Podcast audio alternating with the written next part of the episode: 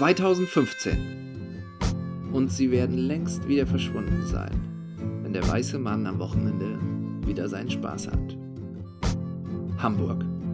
Hoch die Hände, Wochenende. So, nun aber schnell nach Hause.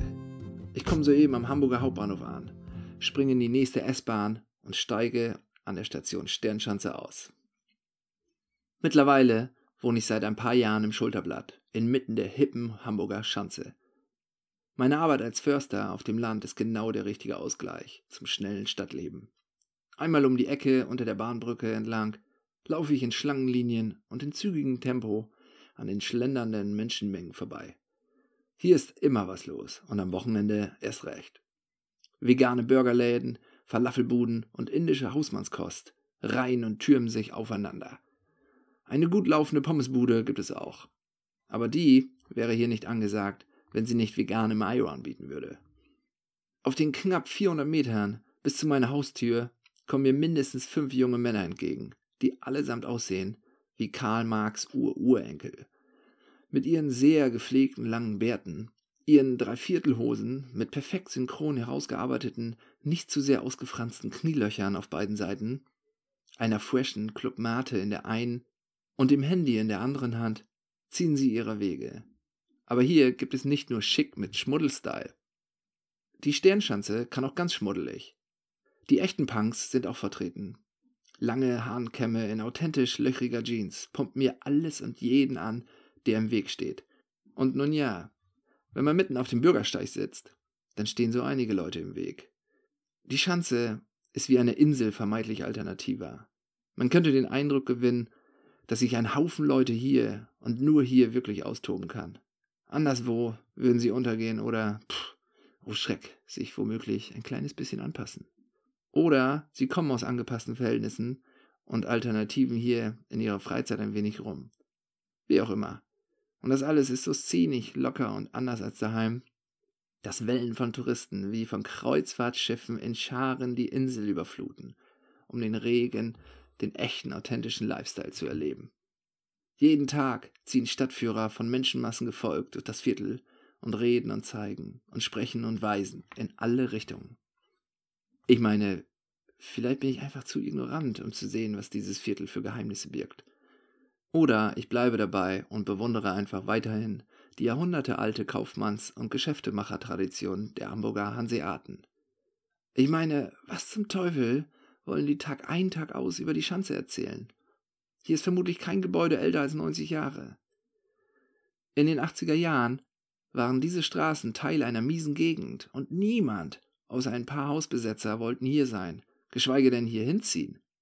Und heute, ja heute da will jeder ein Zimmer für 15 Euro pro Quadratmeter mieten und den Vibe spüren. Ja, jeder. Sogar ich. Auch wenn der Kapitalismus in Form der Mietkraken überaus penetrant daherkommt, hat Kommerz hier selbstverständlich nichts zu suchen. Ein Kleiderladen, der in seinem Verkaufsmotto offenlegt, das Kaufen glücklich macht, wird regelmäßig von Schaufensterwerfern heimgesucht. Der ansässigen Bank geht es nicht besser. Hier sind die Öffnungszeiten der Bankautomaten aufgrund von wiederkehrendem Vandalismus stark gekürzt worden. Tja, wer braucht schon Banken? Aber auch traditionell ansässige Einzelhändler haben es schwer. Vor allem, wenn man Schlachterbedarfsartikel wie fleischschneidende Messer und fleischige Fleischwölfe inmitten eines sich zum Veganertum verändernden Viertels verkauft. Die offensichtlich tierlieben Attentäter hatten für dieses mörderische Handwerk jedenfalls nichts als Schaufenster geeignete, schwer abwaschbare Farbbomben übrig. Im Kern der Schanze befindet sich das Schulterblatt. Diese Straße bildet so etwas wie die Hauptachse des Viertels. Der Name stammt offensichtlich aus einer längst vergangenen Zeit. Als in Hamburg noch echte Seebären unterwegs waren, soll es am Anfang der Straße eine Kneipe gegeben haben, deren Fassade mit einem riesigen Schulterblatt eines Wales dekoriert war. War sicher schick damals. Aber Walfänger sind schon lange out. Und an eben dieser Straße wohne ich auf Höhe der roten Flora. Dieser alte Bunker ist, wenn man von seinem Graffiti besprühten Glanz einmal absieht, alles andere als eine farbenprächtige Blume. Das zumindest sieht die Stadt so. Es ist ein linker Treffpunkt, der allerhand in Bewegung setzt. Gefühlt endet jede öffentliche Demo dieser Stadt vor der Flora. Und somit vor meiner Wohnung. Aber um Trubel muss ich mir eh keine Sorgen machen. Das Phänomen des Kornans, also das planlose Rumlungern alkoholtrinkender Massen an scheinbar willkürlichen Orten, erlebe ich jeden Tag hautnah. Als wir in unsere WG einzogen, mussten wir das Möbelschleppen abbrechen, da sich auf unheimliche Weise bis zum frühen Abend wie aus heiterem Himmel 300 Menschen vor unserer Haustür einfanden. Mittlerweile habe ich mich daran gewöhnt, und so ganz beliebig ist das mit dem Ort dann doch nicht. Denn überall, wo gekornert wird, gibt's auch was zu trinken. Dennoch bleibt die Frage, wieso kommen diese Menschen genau hierher, wo es doch in Hamburg an Bierständen nur so wimmelt? Ich meine, es gibt zigtausende Kioske und Bars in dieser Stadt. Aber die Corona-Treffpunkte sind klar definiert. Das gilt im Schulterblatt genauso wie für die Ecke an der Tabakbörse ein paar Straßen weiter Richtung Kiez oder am Eimer-Wadenberg-Platz in Ottensen. Wenig später stehen Simon und Joey vor der Haustür. Simon stammt wie ich ebenfalls aus Lindern und Joey kenne ich von hier. Als ich dazukomme, verabschieden sie sich gerade von einer auffallend hübschen Blondine. Alter, was war das denn für ein Gerät? Frage ich die beiden zur Begrüßung. Die Kleine wohnt auch in Altona, erzählt Joey. Die wollte ich mal abschleppen. Als wir in meiner Wohnung waren, war es vorbei. Die hat so einen rassistischen Mist gelabert. Mann, Mann, Joey, die ist doch mega heiß. Mir hätte die sonst was erzählen dürfen, die Kleine, sage ich verständnislos. Was hat sie denn Schlimmes erzählt? Sie hat eigentlich nichts Schlimmes gesagt. Nur so Dinge wie, du sprichst aber echt gut Deutsch. Wie? frage ich ungläubig. Das alles? Joey, du sprichst aber doch sehr gut Deutsch. Fast so gut wie ich, sage ich und muss lachen. Du Idiot, grinst Joey zurück. Als du Mitte 20 warst, haben die Leute da auch zu dir gesagt, dass du gut Deutsch sprichst? Ich bin zwar in Nigeria geboren, aber ich wohne schon 24 Jahre in Deutschland. Da will ich nicht hören, dass ich gut Deutsch spreche. Das ist diese Helfersyndrom-Scheiße. Auf diese Mitleidsnummer habe ich keinen Bock. Das hasse ich. Das kann ich nicht ab. Ich hab's verstanden. Okay, alles klar. Aber ernsthaft jetzt. Das war alles, was das Mädel gesagt hat? Hake ich nach. Nein, Mann. Aber als wir in meiner Wohnung waren, da hat sie immer so komische Andeutungen gemacht. Wie groß das hier alles ist und dass sie nicht glauben könnte, dass ich da alleine wohne und so weiter. Ich weiß genau, was die gedacht hat. Sie hat mir sowas nicht zugetraut. Und als sie mir sagte, dass sie immer schon mal mit einem Schwarzen Sex haben wollte, da war es vorbei. Naja, da habe ich sie rausgeworfen. Leider ist das schon öfter passiert. Diesen Satz habe ich bereits ein paar Mal von weißen Frauen erzählt bekommen. Aber ohne mich, tja, shit happens. Okay, so oder so. Michael kommt später. Der hat noch ein Date, meint Simon. Wie soll's auch anders sein? Bekanntlich braucht er dafür aber nicht sehr lange. Um es mit seinen Worten zu sagen, ein gutes Date braucht nämlich nicht länger als 45 Minuten. Jungs, es gibt Wichtigeres als Dates, springt Simon ein. So, erstmal Prost. Gekonnt öffnet er eine Bierflasche nach der anderen mit seiner Gürtelschnalle und reicht sie rüber. Männer, bald ist es soweit, strahlt er uns an. Was meinst du? Ich meine, dass ich bald meinen ersten eigenen Korn verkaufen werde. Noch ein, zwei kleinere Dinge müssen gebaut werden. Und dann läuft die Sache. What? Deine eigene Korn? Wie kommst du denn darauf? fragt Joey lachend. Ich hab da schon länger was geplant, lässt sich Simon nicht in die Karten gucken. Ich hatte diesen Traum, beginnt er gewohnt pathetisch. Ich will in meine Stammkneipe gehen und da meinen eigenen Korn trinken. Mein eigenes Ding. Aber was weißt du denn von Kornbrennen? Und vor allem, hast du überhaupt schon einen Namen für das Wundermittel? frage ich ihn und weiß doch schon die Antwort. Simon geht leicht in die Knie und mit einer schwungvollen Handbewegung setzt er einen Schriftzug in die Luft. Maiburgkorn. Er macht eine stimmige Pause und flüstert leise Das Parfüm des Nordens. Das ist es.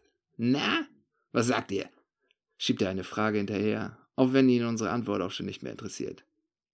Simon, Alter, du hast sowas von die Pfanne heiß, sage ich ähnlich gefühlsbetont und schaue dabei Joey an, der sich das Lachen kaum verkneifen kann. Simon Mayborg, der den Korn als sein neuestes Produkt nach nichts weniger als ihm selbst benennen will, ist bekannt dafür, groß zu denken und Richtung Größenwahnsinnig zu handeln. Auch wenn dieses Projekt offensichtlich noch in den Kinderschuhen steckt, so muss ich mir dennoch so manch einen Rat verkneifen. Ich bin mir sicher, dass er dieses, sein neuestes Baby, richtig anpackt und bereits komplett bis ans Ende durchgedacht hat. Dass es gut werden wird, dessen bin ich mir bewusst. Das hat er bereits bei anderen Ideen bewiesen. Simon beschreibt sich selbst als Erfinder. Anders aber als bei Daniel Düsentrieb drehen sich seine Gedanken weniger um waghalsige Flugobjekte, als vielmehr um Konzepte wie Schweine-Ebay, Parfüm-Suchmaschinen oder Apps für Pferdewetten in Australien. Ich meine, wer kommt auf die Idee, eine App zu bauen, die einen gewaltigen Pool an Daten wichtiger Rennpferde am anderen Ende der Welt erfasst, um daraus Siegerwahrscheinlichkeiten zu errechnen? Sein Ziel lautete damals, er wolle der erste Pferdewettenmillionär der Welt werden, der niemals eine Rennbahn betrat. Als das nichts wurde, legte er das Projekt beiseite und baute etwas völlig anderes. Die Parfüm-Suchmaschine, mit der er danach groß rauskommen wollte, scheiterte an seinem laschen Rechtsempfinden und den Daten anderer Leute, die damit sicherlich weniger anzufangen wussten als er. So machte er es schon seit Jahren. Ich meine, neben der Realisierung seiner Ideen liegen drei fertige Drehbücher in seinem Sekretär. Die warten nur darauf, verfilmt zu werden. Alle seine Ideen haben Potenzial. Nur hatten sie jedes Mal mindestens ein kleines Problem. Sie trafen bisher nicht den Nerv der Zeit. Mal sehen, ob sich das mit dem Maibachkorn ändern wird. Fußnote Zum Zeitpunkt der Veröffentlichung dieses Buches wurde der Maibachkorn bereits über 2500 Mal verkauft und ist bisher in über 30 Bars und Kneipen von Hamburg bis Zürich erhältlich. Da kommt auch schon Michael. Na, ihr drei Süßen, begrüßt er uns sanft. Michael liebt diese Gay-Nummer. Fuck you, heißt ihn Joey willkommen. Er hasst die schwulen Tour. Und? Wie war dein Date? Ganz okay, aber so langsam ist es schon ein wenig anstrengend. Dieses Tinder-Ding schafft mich wirklich. Immer von vorne anfangen und so. Ach, Michi, das machst du schon. Da mache ich mir gar keine Sorgen. Es läuft ja auch super. Aber immer wieder dieses, was machst du? Wo kommst du her? Ah, interessant. Du bist auch Lehrer. Irgendwie lande ich immer bei Lehrerin. Aber das ist doch ein Heimspiel für dich. Ein hübscher Grundschullehrer, wie du einer bist, der den Kleinen mit Gitarre auch noch was vorsingen kann, dem wünscht sich doch jede Mutti. Ja, ja, da muss ich auch echt aufpassen. Letztens hatte ich auf Tinder eine Mutter meiner Schülerin gefunden. Das geht natürlich gar nicht. Da komme ich noch in Teufels Küche. Boah, ganz schön zügiger Wind heute, oder? Schaut mal, die armen Teufel gegenüber frieren sich sicher den Arsch ab, sage ich und deute auf die schwarzen Jungs auf der anderen Straßenseite. Die stehen, wie jeden Abend, nebeneinander in einer Reihe entlang des Flora-Gebäudes im Abstand von einigen Metern und sprechen alles und jeden an. Die lass mal in Ruhe. Die müssen auch arbeiten, meint Joey. Das ist sicher keine leichte Job. Die armen Schweine, sag ich dir. Die verticken Marihuana, richtig? fragt Michael. Psst, nicht so laut, sag ich. Aber mal ernsthaft, Joey, das ist schon sehr Klischee, oder? Die Weißen sitzen hier, trinken Bier und die Schwarzen verkaufen Stoff. Es ist so traurig wie banal. Angenommen, die Jungs da sind schon ein paar Monate in Deutschland dann brauchen die doch einen Job. Aber krieg doch mal einen Job, wenn du schwarz bist und nicht von hier kommst. Und schon sind wir mittendrin in der aktuellen Debatte zur Flüchtlingskrise. Die allermeisten wollen vernünftig arbeiten, aber in Deutschland, das ist nicht so einfach. Was meinst du nicht so einfach? hake ich nach. Hier haben die Flüchtlinge doch viele Möglichkeiten. Du bist doch das beste Beispiel. Du bist vor 20 Jahren, vor 24 Jahren, korrigiert mich Joey, ja, meinetwegen vor 24 Jahren hierher gekommen. Und was machst du heute? Du hast studiert, bei einem internationalen Konzern gearbeitet und betreust heute als Projektleiter ein Team von 15 Leuten. Das zeigt doch, dass man in diesem Land Chancen bekommt. Man muss sie nur nutzen. Joey macht eine abwertende Handbewegung. Tss, weißt du eigentlich, wie schwer das war? Meine Mama ist in mir aus unserer Heimat weggegangen. Sie hatte alles aufgegeben und hinter sich gelassen, weil sie wollte, dass ich mehr Chancen bekomme, wie du sagst. Ja, alles gut. Aber als ich hierher kam mit 15 Jahren, da war das nicht so einfach, sag ich dir. Der Anfang war scheiße, Alter. In Deutschland in die Mühle kommen ist nicht so einfach. In Deutschland brauchst du eine Arbeitserlaubnis vom Arbeitsamt. Die bekommt man nicht einfach so. Die gibt es erst, wenn man einen Arbeitsvertrag vorzeigt. Aber der Arbeitgeber gibt dir erst einen Arbeitsvertrag, wenn du eine Arbeitserlaubnis vorzeigen kannst. Das ist, wie sagt man, Drehmühle. Scheiß Drehmühle. Joey, es heißt Zwickmühle, nicht Drehmühle. Ja, Zwickmühle, meinetwegen.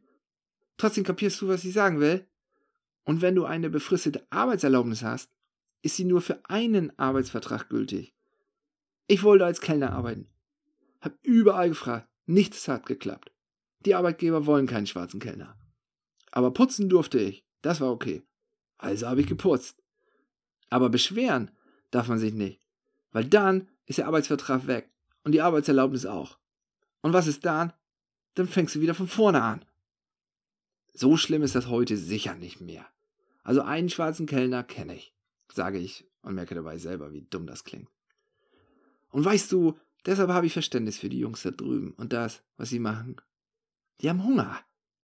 Auch wenn es mir heute deutlich besser geht als denen da, erlebe ich noch immer jeden Tag Rassismus. Och, Joey, jetzt übertreibst du aber. Kommt, Jungs, wir laufen jetzt erstmal Richtung Kiez, schlage ich vor. Wenig später sind wir vor der Tabakbörse. Hier wird ebenfalls ordentlich gekornert.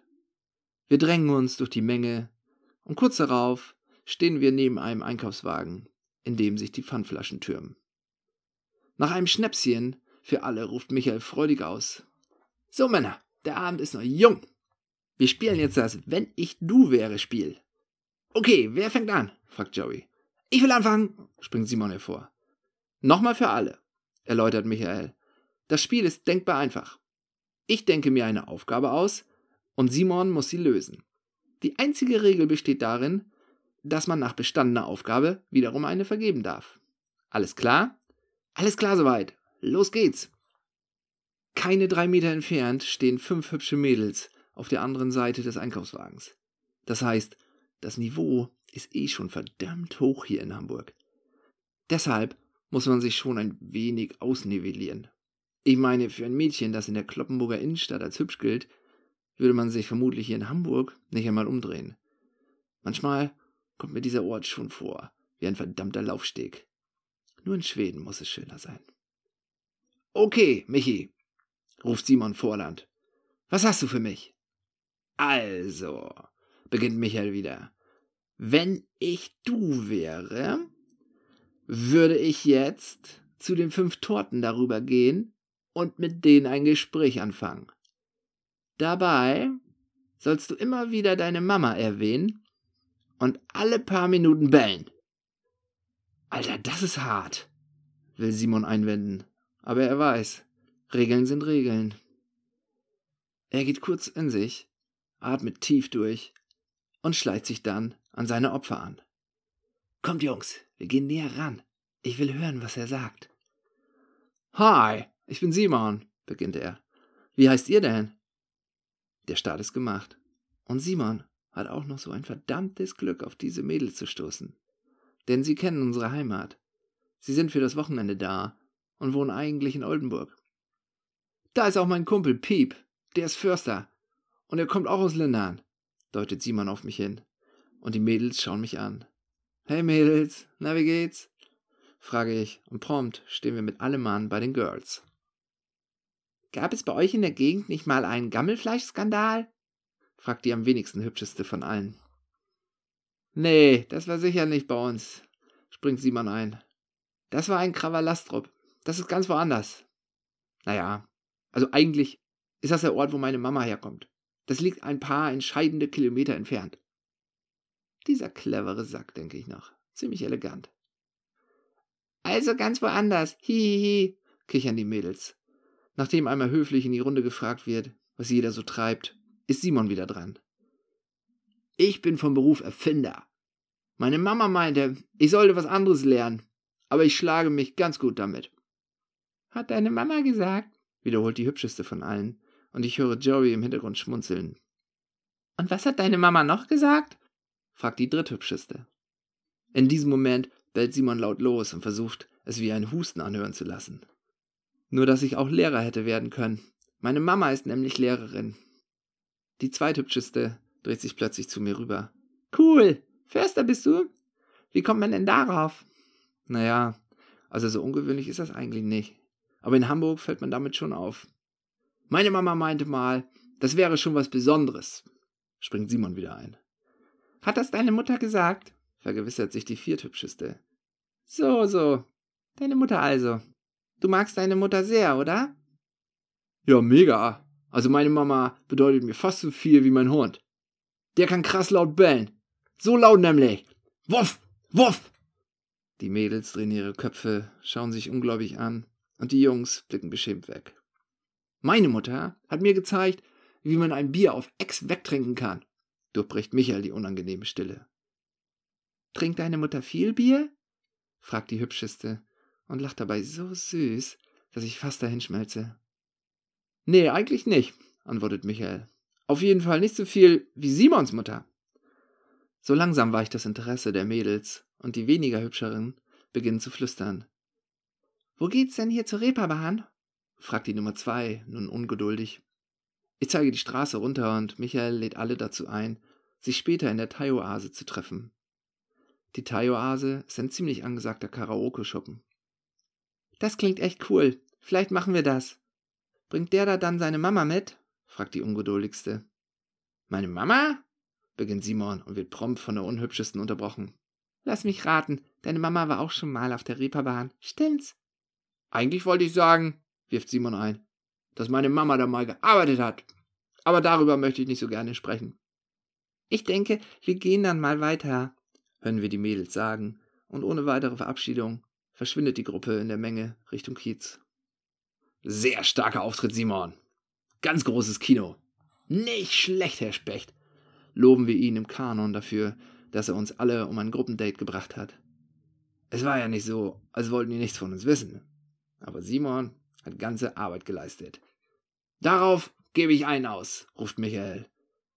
Wenig später sind wir bereits vor der Karaoke-Bar an der Straße der großen Freiheit auf dem Kiez. Was jetzt kommt, ist nur noch Scheiße. Eins vorweg. Dass Türsteher an sich nicht zu der Gattung Mensch gehören, mit denen man die Vorgänge der Quantenphysik bespricht, ist, glaube ich, hinlänglich bekannt. Aber kognitive Mangelerscheinungen, die sich durch Ignoranz, Boshaftigkeit und purem Rassismus ausdrücken, will ich bis dato für diesen Menschenschlag nur als Ausnahme hinnehmen. Vor dem Laden steht eine kleine Menschenschlange. Nach und nach ziehen alle an diesem Exemplar von Türsteher vorbei der grimmig reinschaut und gelangweilt auf einem Barhocker sitzt. Jetzt sind wir dran. Als letztes kommen mich und Joey. Der Türsteher schlägt seinen Arm hinter meinem Rücken und bremst Joey so aus. Was ist los? fragt dieser daraufhin. Ist der Laden voll oder wie? Heute geschlossene Gesellschaft, murmelt der Türsteher und hebt seinen wuchtigen Körper vom Hocker. Hey, der Typ gehört zu uns, rufe ich heraus und gehe wieder zurück vor die Eingangstür. Ist das dein Ernst? Geschlossene Gesellschaft? wiederholt Joey ungläubig. Da kann man nichts machen, sagt dieser Hohlkopf und bemüht sich nicht einmal um eine Erklärung. So, Piep, das ist, wovon ich rede. Verstehst du jetzt? fragt Joey und schaut mich mit ernstem Blick an. Bevor ich antworten kann, kommt der Typ schon bedrohlich nah auf ihn zu. Wir sind hier als Gruppe angekommen. Alle kommen rein. Und bei mir sagst du geschlossene Gesellschaft? Ist das dein Ernst? erhebt Joey seine Stimme. Geschlossene Gesellschaft, wiederholt dieser zu groß geratene Dummbeutel an Türsteher völlig unbeteiligt seinen Satz, schaut Joey dabei angewidert von oben bis unten an und belässt es dabei. Dass Argumente bei dem Wort kargen Holzkopf nichts nützen, sieht Joey schnell ein. Ich springe an dem Türsteher vorbei durch den Eingang, um die anderen herauszuholen. Für mich und die weiterhin in Schlange stehenden Menschen gilt die geschlossene Gesellschaft offensichtlich weniger. Eine halbe Minute später komme ich mit den anderen wieder heraus. Ich höre Joey laut die Worte des Türstehers wiederholen, der immer noch breitschultrig und in drohender Pose direkt vor ihm steht. Geschlossene Gesellschaft! What the fuck? Dabei lacht er ihm laut ins Gesicht, beugt sich vor und schlägt seine Hände auf die Schenkel. In dem Moment, als er seinen Kopf hebt, holt der riesige Holzschädel aus und schlägt Joey seine wuchtige rechte Pranke durchs Gesicht. Ruckartig macht dieser einen Schritt zur Seite. Völlig regungslos stehe ich ein paar Meter daneben. Meine Gedanken rasen und ich wundere mich noch, dass er nicht umkippt. Du, du dummes Arsch! Hast du sie noch alle? ruft Michael plötzlich und macht einen Satz vor. Simon und ich kommen langsam ebenfalls auf die beiden Streithähne zu. Du scheiß Nazi! Was ist dein Problem? ruft Michael weiter. Geschlossene Gesellschaft, wiederholt der Riese träge und mit ruhiger Stimme, wenn der dümmlich mit den Schultern zuckt. Keiner der uns anstarrenden Menschen greift ein. Von außen betrachtet scheint es sich nur um eine weitere der unzähligen Streitigkeiten zu handeln, die hier am Wochenende auf dem Kiez passieren. Mir geht ein Gedanke durch den Kopf. Ich finde es unglaublich beängstigend, wie schnell das Gefühl ausgelassener Feierlaune mit völliger Ohnmacht und Hilflosigkeit wechselt. Und das ausgelöst durch eine einzige Person. Selbst zu viert stehen wir vor diesem Rassistenarsch und können nichts ausrichten. Michael schäumt vor Wut. Simon versucht ihn zu beruhigen. Joey bleibt seltsamerweise völlig cool. Joey, alles klar? Wie geht's dir? frage ich. Puh, das hat gesessen, sagt er und wendet sich von dem Typen ab. Der Türsteher wiederum scheint nur auf diese defensive Reaktion gewartet zu haben. Er macht ein paar Schritte zurück und setzt sich, wie als wenn nichts gewesen wäre, zurück auf seinen Hocker. Mir geht es gut, versichert Joey. Tatsächlich sieht man ihm den Schlag kaum an. Mit bewundernswerter Sachlichkeit sagt er, Regt euch nicht auf, den Typ kriege ich anders. Jetzt durchzudrehen bringt überhaupt nichts, Jungs. Glaubt mir. Bitte, Michael, geh da nochmal rein und frage an der Bar nach dem Namen des Türstehers. Michael tut, worum er gebeten wurde, und kommt wenig später mit einem Stück Papier wieder heraus. Aus der Bar ertönt in diesem Moment der in Karaoke-Kreisen sehr dankbare Song Don't Look Back in Anger. Passt irgendwie, findet ihr nicht auch? lächelt Joey ironisch. Eins sage ich euch. Heute hat der Wichser den Falschen gefickt. So, und was machen wir jetzt? Karaoke fällt wohl aus, sagt er und lacht wieder. Tja, was machen wir jetzt? wiederholt Simon. Halb besoffenes, weggeschmissenes Geld, sage ich. Da hat er recht, antwortet Michael. Und verwunderlich schnell ist die Stimmung wieder da. Wir ziehen weiter, überqueren die Reeperbahn und kommen am Silbersack vorbei. Hier schütten wir unseren Frust über diesen riesen Nazi-Arsch herunter und spätestens am Hans-Albers-Platz sprechen wir längst nur noch von anderen Dingen. Der Kiez ist einmal mehr brechend voll. Joey und Simon verabschieden sich nach einer Weile. Michi und ich ziehen weiter durch die kleinen Spielunken. Wir werfen unser letztes Kleingeld in die Musikbox und singen laut Hey Jude und Sgt. Peppers während wir uns im Minutentakt feuerrote Mexikaner mit Wodka dahinter pfeifen. Irgendwann bin ich voll wie eine Haubitze. Vor der Cobra Bar fragt mich ein Typ nach Feuer. Ich reiche es ihm rüber und spüre plötzlich eine seltsame Erleichterung. Im Reflex greife ich in meine Seitentasche, in der ich mein Handy vermute. Nach mehrmaligen Südamerika-Reisen verinnerlicht man solche Bewegungen sogar noch im breitesten Zustand. Dennoch bin ich zu spät. Das Handy ist weg. Hey, Bürschchen, sage ich zu dem Typen, der mich um Feuer gebeten hatte. Wo ist mein Handy, du Sack? Ich nix, Handy.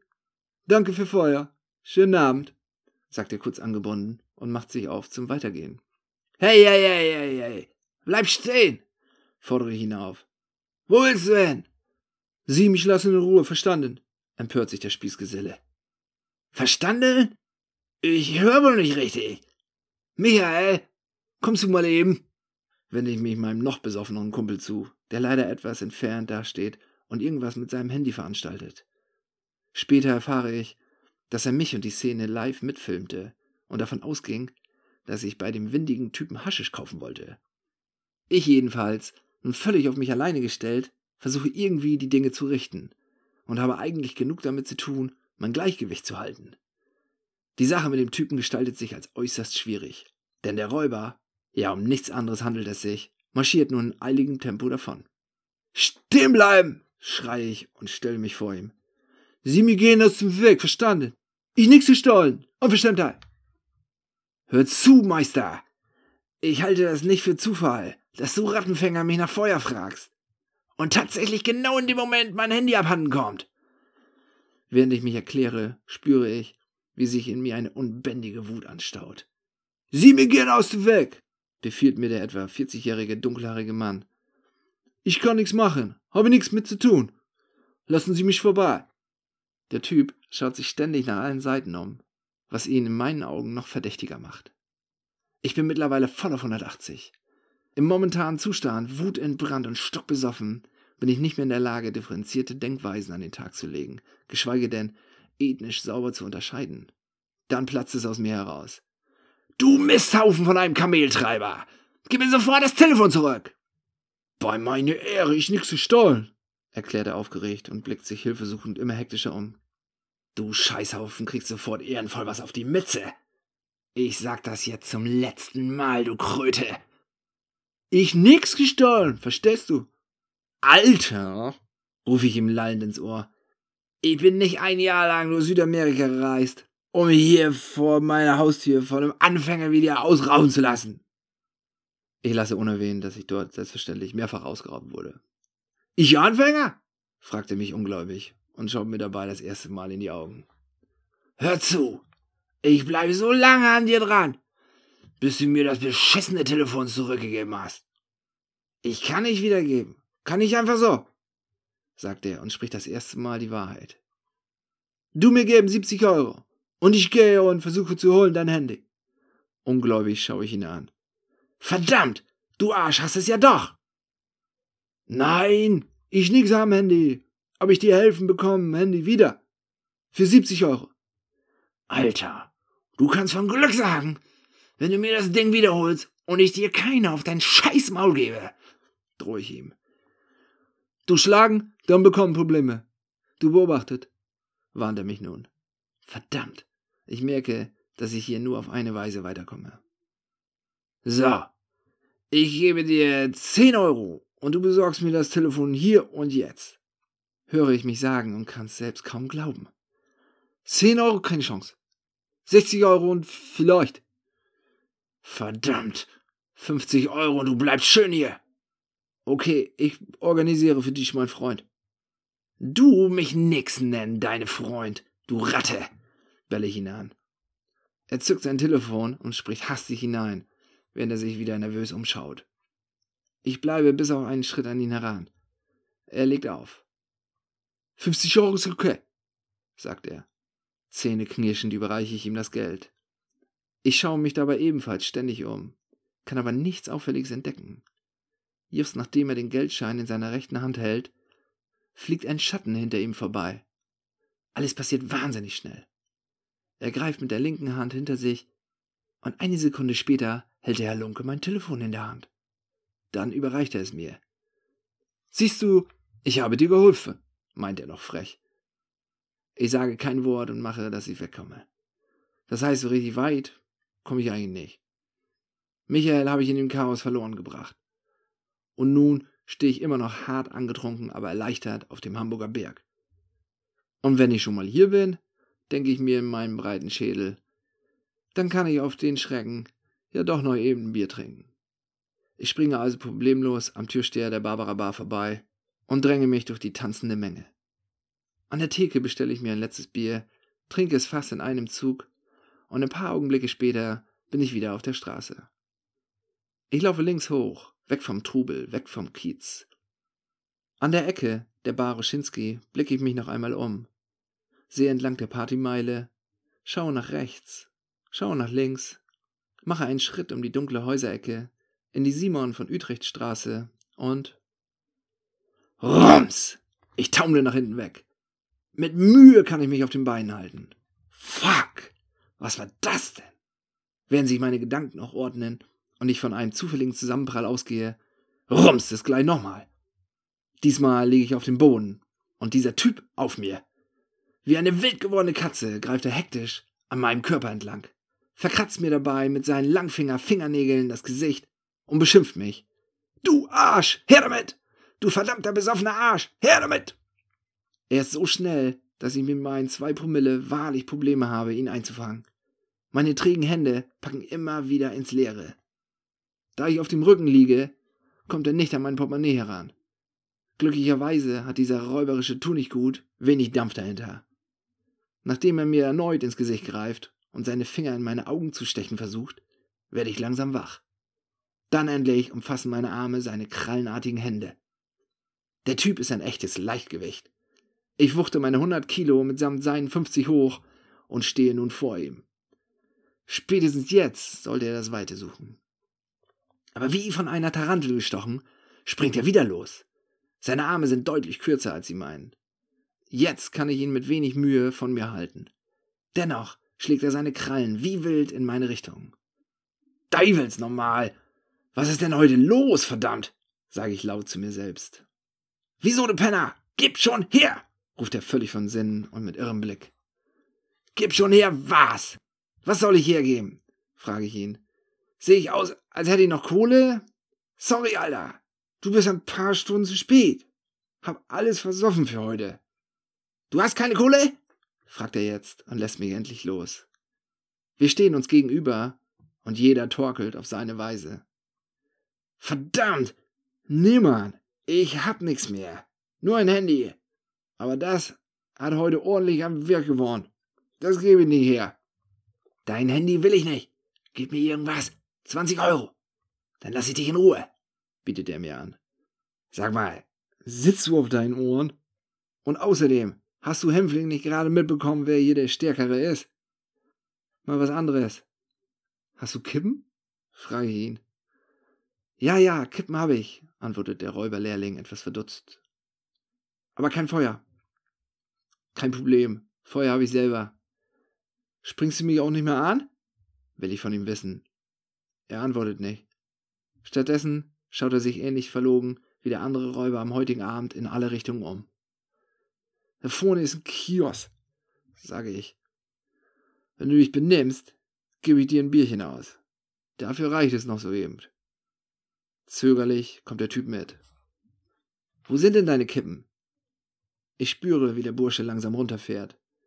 Ein paar Minuten später stehen wir in der Talstraße, keine hundert Meter vom Ort des Überfalls entfernt, und rauchen zusammen. Sag mal, wie alt bist du eigentlich? frage ich ihn neugierig. Ich bin 19 Jahre. Meine Fresse, dann seh das zu, dass du anders zu Geld kommst, als mit sowas. Abgesehen davon gibt es sicher Dinge, die du besser kannst, als Leute anspringen, die drei Köpfe größer sind als du. Ja, sorry, ich mach das ja auch noch nicht so lange, gibt er entschuldigend zurück. Also hör mal zu. Ich bin sicher nicht derjenige, der dir einen guten Rat geben sollte. Aber was machst du denn gerne? Ich meine, das hier kann dir doch keinen Spaß machen. Ich mag fette Autos, gibt er zurück. Und wie heißt du? Ich bin Piep. Ich heiße Jakob, antwortet er nun sichtlich entspannt. Guck mal, das ist schon mal was. Jakob ist 19 Jahre, er mag fette Autos.